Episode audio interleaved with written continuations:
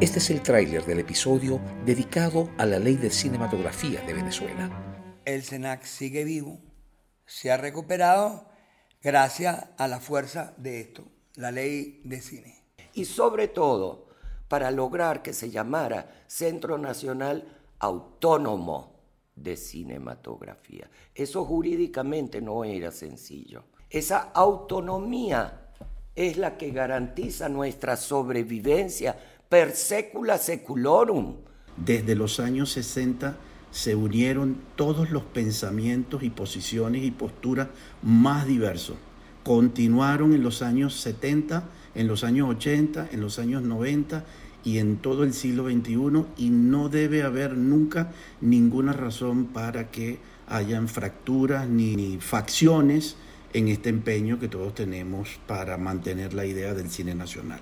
O sea, habían unas normas que se habían ido construyendo, que era parte del camino hacia la ley, y esas normas nos las saboteaban por mil maneras estos señores que eh, no querían que el cine nacional tuviera una presencia en las pantallas y le quitara espacio. Yo creo que inclusive la propia puesta en realidad de la ley de cine el resultado de la gestión de los gremios, básicamente. ¿no?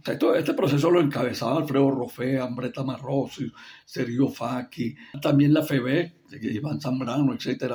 Y en la jornada de Cumaná hay, hay un hito importante, que es que se llega a un acuerdo de crear los gremios.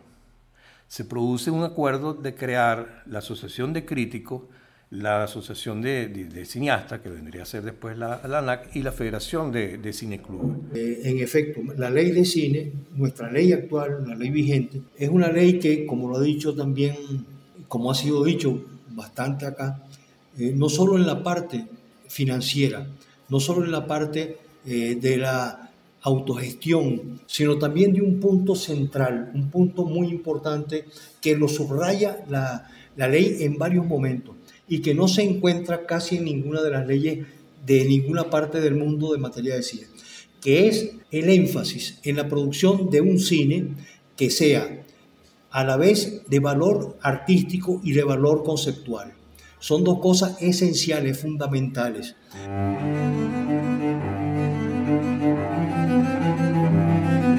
Voces del cine venezolano una mirada crítica y reflexiva hacia el pasado de nuestro cine y un legado para las generaciones futuras en las voces de sus propios autores y protagonistas.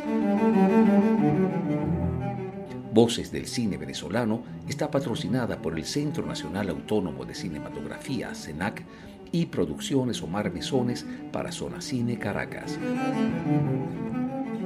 Y para el episodio de hoy nos acompañan nuestros invitados especiales Carlos Aspurua, Solveig Hogestein, Juan Carlos Rosada, Donald Mayerston, Tarik Suki, Telma Murgeyes e Iván Zambrano. Y como siempre, quienes hablan, su anfitrión Omar Mesones.